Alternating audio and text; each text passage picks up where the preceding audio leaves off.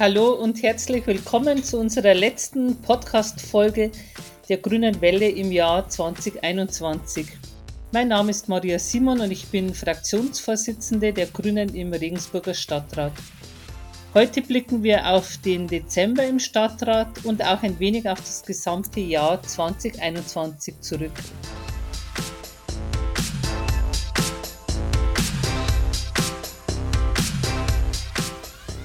Ihr habt es vielleicht schon gesehen. Letzten Mittwoch haben wir zwei Bonus-Podcast-Folgen hochgeladen. Das war zum einen mal die Haushaltsrede von Stefan Christoph und die Weihnachtsrede. Hört doch einfach mal rein. Wir fangen an mit einem Thema, das den Stadtrat direkt betrifft. Und zwar gibt es eine Änderung bei den Sitzungen des Stadtrates. Es gilt jetzt die 3G-Regelung. Stefan, was hältst du von dieser Regelung?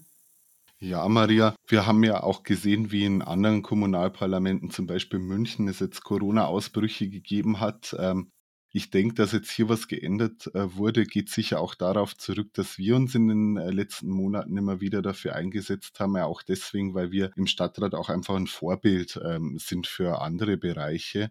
Wir hätten uns eher noch eine 3G-Plus-Regelung, also mit PCR-Tests vorstellen können. Ich denke, die Einführung von 3G ist ein guter Schritt, geht vielleicht noch nicht äh, weit genug. Ähm, ich habe schon gesagt, als Stadtrat sind wir ja eigentlich ein Vorbild. Gleichzeitig hinken wir aber immer ein wenig hinterher mit den Regelungen. Wenn ich auf eine Kulturveranstaltung gehe, muss ich eigentlich mit 2G Plus getestet dahin gehen. Und da sehen wir, da sollte man auch ähnlich schnell reagieren können, wie es bei anderen Veranstaltungsformaten einfach passiert.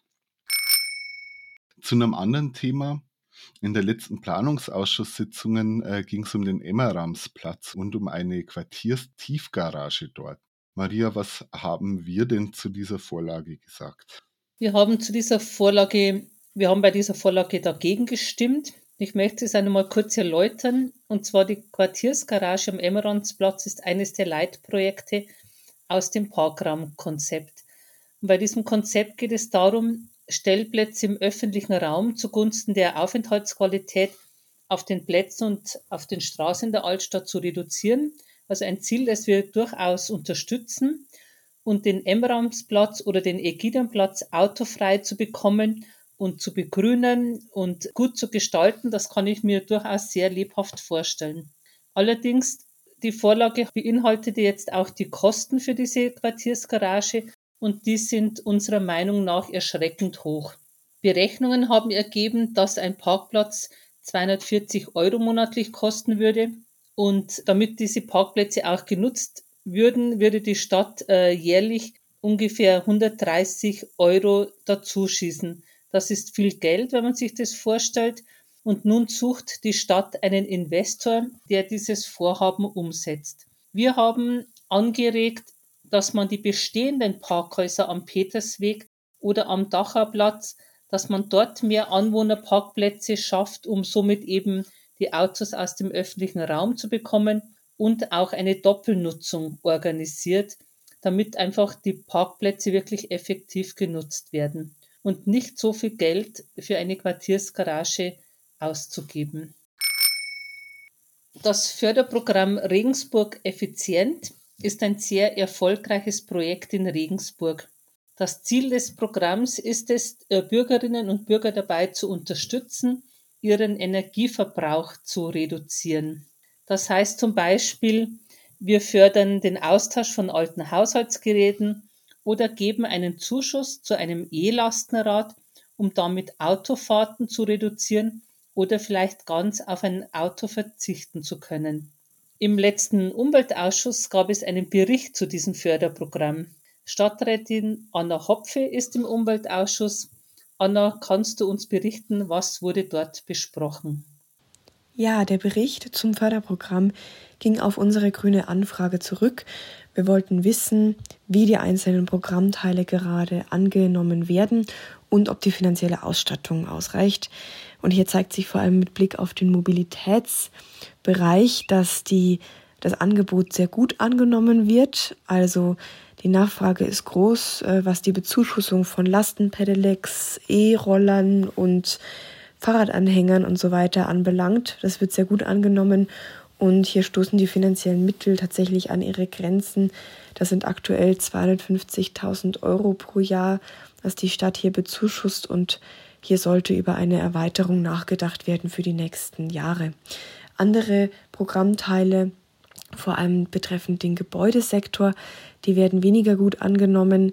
Die Stadt bezuschusst zum Beispiel auch energetische Sanierungsmaßnahmen. Das ist vielen gar nicht bekannt. Und wir sehen hier noch Weiterentwicklungsbedarf, auch was die Angebote angeht. Also andere Städte subventionieren auch ähm, den Einbau von Batteriespeichern für Photovoltaikanlagen oder Balkon-PV-Module. Und gerade das ganze Thema Photovoltaik spiegelt sich in diesem Förderprogramm noch gar nicht wieder. Das könnten wir uns gut vorstellen. Und die Verwaltung hat unsere Anregungen mitgenommen, wird jetzt eine, ein Update dieses Förderprogramms erarbeiten. Und das werden wir im nächsten Jahr dann diskutieren. Vielen Dank, Anna, für deinen Bericht. Noch ein Hinweis auf der Seite greendeal-regensburg.de findet ihr alle Förderprogramme gut aufgelistet. Letzte Woche hat die Graue Koalition eine Pressemitteilung zum Fortschritt bei der Radinfrastruktur in Regensburg herausgegeben. So positiv gestimmt wie die Koalition sind wir allerdings nicht. Stadtrat Michael Achmann war beim Ratentscheid aktiv mit dabei und ist für uns in der Rat AG. Michael, was hältst du von dieser Pressemitteilung? Die Pressemitteilung der Koalition zeigt zwar, dass sie den Ratentscheid prinzipiell weiter auf dem Schirm haben, im Detail nennen sie dann aber leider Maßnahmen als Maßnahmen für den Ratentscheid, die in Wirklichkeit schon in Umsetzung waren, während äh, die Maßnahmen, der Maßnahmenkatalog für den Ratentscheid noch in Ausarbeitung war. Das heißt also, im nächsten Jahr wird nichts zusätzlich zur Umsetzung der Hauptrouten, zur Umsetzung des Ratentscheids realisiert werden, sondern äh, man wird einfach so weiterarbeiten wie bisher. Und das, obwohl 13.000 Menschen im Jahr 2019 dafür unterschrieben haben, dass in Zukunft äh, die durchgängigen Hauptrouten für den Fahrradverkehr das vorrangige verkehrspolitische Ziel der Stadtentwicklung sein soll. Also sprich, 13.000 Menschen auch dafür unterschrieben haben, dass in Zukunft mehr für den Radverkehr in Regensburg getan wird. Und dafür braucht es Geld und dieses Geld hat die Koalition für das Jahr 2022 nicht im Investitionsprogramm abgebildet. Das heißt, wir müssen jetzt im schlimmsten Fall noch mindestens ein Jahr warten, bis wirklich Geld zur Umsetzung des Radentscheids vorgesehen wird. Bis dahin werden natürlich weiter auch äh, Maßnahmen für den Radverkehr umgesetzt werden. Bis dahin haben wir einen äh, jährlichen Radverkehrstopf von ungefähr, von eigentlich ganz genau 400.000 Euro. Das äh, wird auf jeden Fall ein gutes Budget sein, mit dem man beispielsweise die bestehenden und vielleicht auch noch weitere Fahrradstraßen mit einem besseren Absicherungs- und Markierungskonzept versehen kann. Also beispielsweise ähm, Abstandsmarkierungen zu parkenden Autos, äh, mehr Farbe auf der Straße, die einfach klarer hervorheben, dass man sich gerade auf einem einer Fahrradstraße befindet.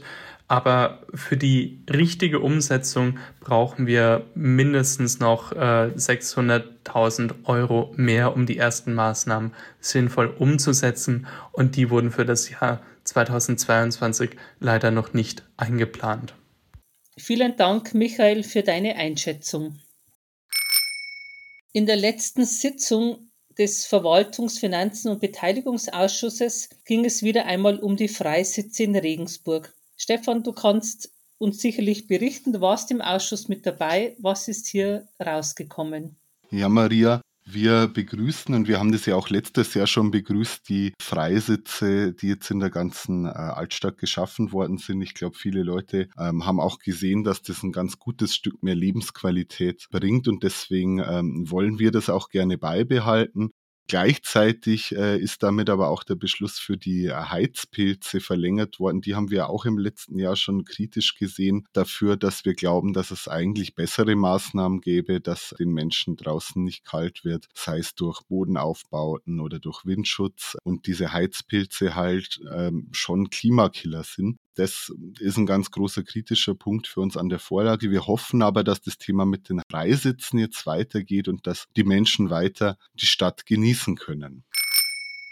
Das war jetzt mal unsere Rückschau auf den letzten Dezember. Wir wollen jetzt kurz zum Ausklang des Jahres 2021, Maria und ich, nochmal kurz auf das ganze Jahr zurückschauen. Es gibt ja ein paar große Linien, die sich durchziehen. Und eine der größten und tragischsten, wie ich finde, ist auch, dass man sieht, wie die Graue Koalition nach und nach die Verkehrswende in unserer Stadt beerdigt. Das war im letzten Jahr der Holzgartensteg, eine wichtige Fahrradverbindung von Nord nach Süd. Das ist das Fahrradverleihsystem, das dieses Jahr ähm, gekippt worden ist. Und wir sehen gerade auch, wie die CSU öffentlich an der Stadtbahn äh, sägt, die wirklich notwendig ist, weil wir unser Bus Bussystem natürlich ausbauen können, aber auf manchen Linien, die viel befahren sind, kommen wir da einfach nicht weiter. Das ist sehr schade, weil das wirklich Zukunftsprojekte für unsere Stadt sind. Ähnlich schaut es leider auch beim Thema Klimaschutz aus. Da haben wir in diesem Jahr auch eine Betonablehnung der Grauen Koalition erfahren müssen.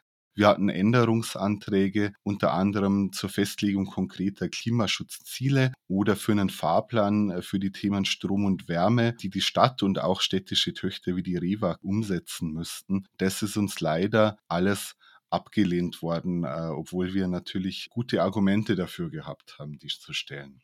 Und was wir auch sehen, wo der Koalition einfach ein Konzept fehlt, ist, wie das Nachtleben in Regensburg aussehen soll. Da gab es viele Konflikte jetzt gerade während der Corona-Zeit. Wir haben uns da immer wieder aktiv eingebracht. Einen Erfolg können wir immerhin aus dem Ganzen verzeichnen. Das Betretungsverbot wird nicht verlängert werden. Da haben nicht nur wir dazu beigetragen, sondern auch viele Menschen, die sich da wirklich ganz aktiv über Monate für das Thema eingesetzt haben. Aber apropos Erfolge, auch wenn es in vielen großen Linien schlecht ausschaut, einige Erfolge, die doch auch ganz wichtig sind, haben wir in diesem Jahr im Stadtrat erringen können, Maria. Ja, ich kann da noch ein bisschen was dazu erzählen. Ein paar Erfolge hatten wir beim Thema Solar zu verzeichnen. Und zwar werden jetzt die Liegenschaften der Evangelischen Wohltätigkeitsstiftung überprüft, ob sie sich eignen für PV-Anlagen. Und auch eine Photovoltaikpflicht wird geprüft bei neuen Bebauungsplänen. Dann ähm, konnten wir einen Erfolg verzeichnen bei der Klimaneutralität, bei der Umsetzung des Sportparkes Ost. Und zwar wird dieses Energieversorgungskonzept wird CO2-neutral sein. Und über ein paar weitere kleine Dinge freuen wir uns. Und zwar haben wir einen Antrag eingereicht zur Öffnung der Schulhöfe. Und da warten wir noch, der wurde angenommen und da warten wir jetzt noch auf den Bericht. Erfolgreich war auch unser Antrag zur Kreuzschule. Die grüne Fraktion hatte beantragt zu prüfen, ob Teile der ehemaligen Kreuzschule für die Realschule am Judenstein nutzbar gemacht werden können und es wurde positiv entschieden. Und im Kulturausschuss wurde auf unsere Initiative die institutionelle Förderung des Vereins Donumenta beschlossen. Wir machen einen Rückblick auf das politische Jahr 2021 und zwar per Video. Und diesen Rückblick findet ihr ab 1. Januar dann auf unserer Homepage. Schaut doch da mal rein. Ja, ganz genau, das kann ich nur unterstreichen. Zum Ende des Podcasts bleibt mir bloß übrig, euch allen schöne Feiertage und einen guten Rutsch ins neue Jahr zu wünschen. Wir machen eine kleine Winterpause mit dem Podcast. Am 2. Februar gibt es die nächste Folge der Grünen Welle. Da schauen wir zurück auf den Stadtrat im Januar. Vielen Dank fürs Zuhören und bleibt gesund. Genau, alles Gute und bleibt gesund und ciao, bis zum nächsten Mal.